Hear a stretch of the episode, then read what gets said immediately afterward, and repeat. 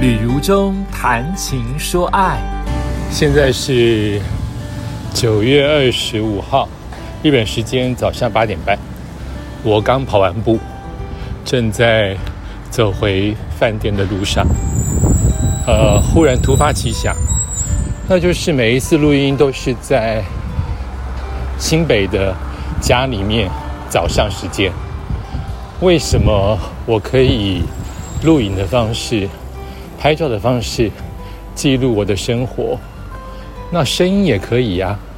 而且我之前是广播人、配音员，现在是 Podcast 的馆主、站主，本来就是可以用声音做记录。只是以前用声音做记录都是为了留自己纪念，从来没有想到把这些声音发表。我记得我以前在做台北如日中天、台北之音的节目的时候，还会把呃录音机设备带去迪士尼，看我还在喘，带去迪士尼把声音带回来，在电台播放。现在没有这个机会了，哎。我就在跑步的时候突发奇想，与其担心回去要急着录十月份的 Pockets 存档，不如我现在就来边走边录音，把日本的声音带回到台湾。这样想好像心里就放松不少。啊，我住的地方叫青城白河，我一直住在这边，因为旅馆很便宜，咖啡厅很多。周边很安静，呃，它的两条线，一条叫做，哎，哎，我也想不起来，半藏门线，一条叫做都营大江户线，都会去到我想去的地方，所以加上这边的房间便宜，我就长期住在这里。它唯一的缺点就是，它周边的坟墓很多。但日本人其实跟坟墓都是像祖先一般的毗邻而居，隔一个墙，你的客厅的墙外面紧邻着就是坟墓的土地，他们都没怎么样，也不会特别避过，就是在人行道上面也就这样子穿越了，每天都有人打扫，很干净，虽然还是会有一些味道，但是他们都不介意。那这算是应该算是他们的下町区，就是比较平民的居住的地方，他们都不介意了。我想我也可以不介意，所以我就这样子一直住着。呃，每一天早上我都想来跑跑步。以前对跑步热衷的时候，我真的就是一直跑。可是现在我真的就是为了年纪大了，控制自己的体重，我穿越了一个大马路。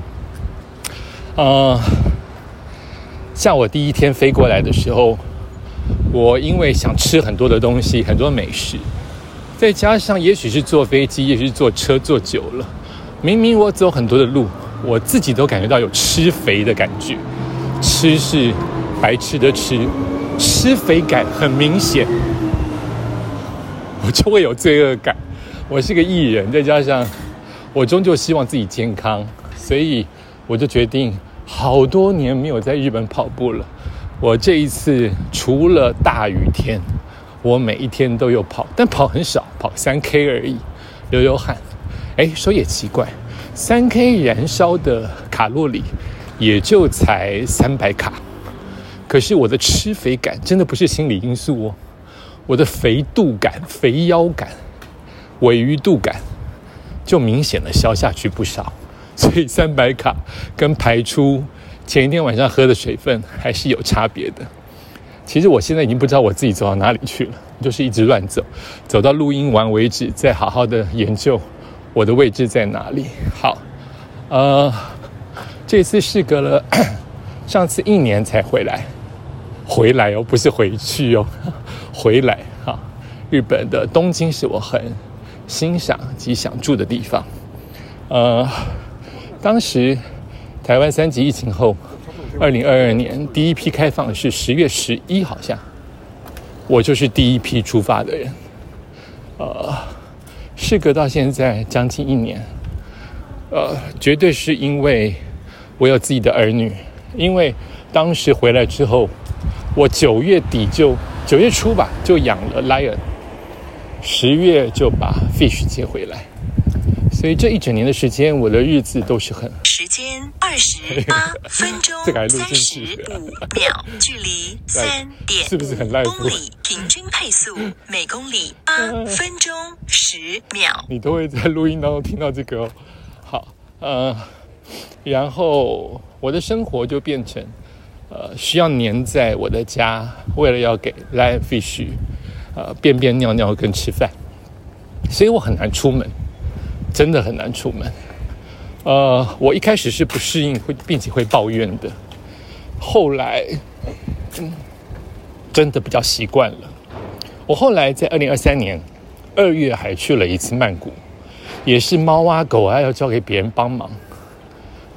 可是我这一次，呃，因为帮忙的人很近，哈，上次是以前是帮忙的人在台中，这次帮忙的人就在新北，所以至少虽然我还是奔波，我出发前还是奔波哈，安置我的狗跟猫，可是这一次就心比较定，因为是家人在帮忙照顾，所以飞过来的感觉，我觉得好久哦，包括飞行的时间好久，包括怎么这么久才没才出国？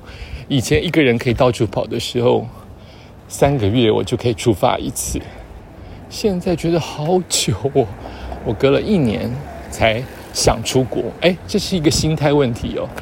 我虽然很想出国，但万一有我的儿女了，所以我的想包含了现实的因素，就没那么想了。结果现在再次回到了东京，一切依旧，跟一年前的没有太大的改变。有的改变，日后我会在 podcast 当中说明。大部分的景观都是还是离开前的样子，呃，觉得很幸福啊。我觉得能出国，能吃好吃的，能花钱买好看的衣服，能自由，有家人帮你照顾儿女，我终于可以体会这些爸爸妈妈在暑假跟寒假过后的那一种欢呼。你爱你的儿女，但是你终究希望有自己的时间。呃，说实在，这些时间来到东京，我没有那么想 Lion Fish，也就是说，我相信他们也没有很想我。我每一天都有看他们的照片跟影片，我都知道他们的状况。可是我终究是可以放下，我没有那么的牵肠挂肚，说一定要赶快回去。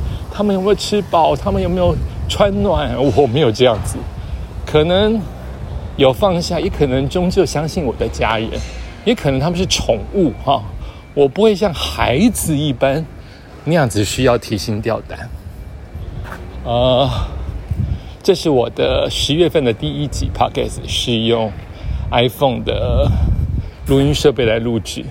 你周边会听到很多的，因为我没有走大马路哈，巷弄之间几乎没有听到人交谈，只会听到一些车子的声音。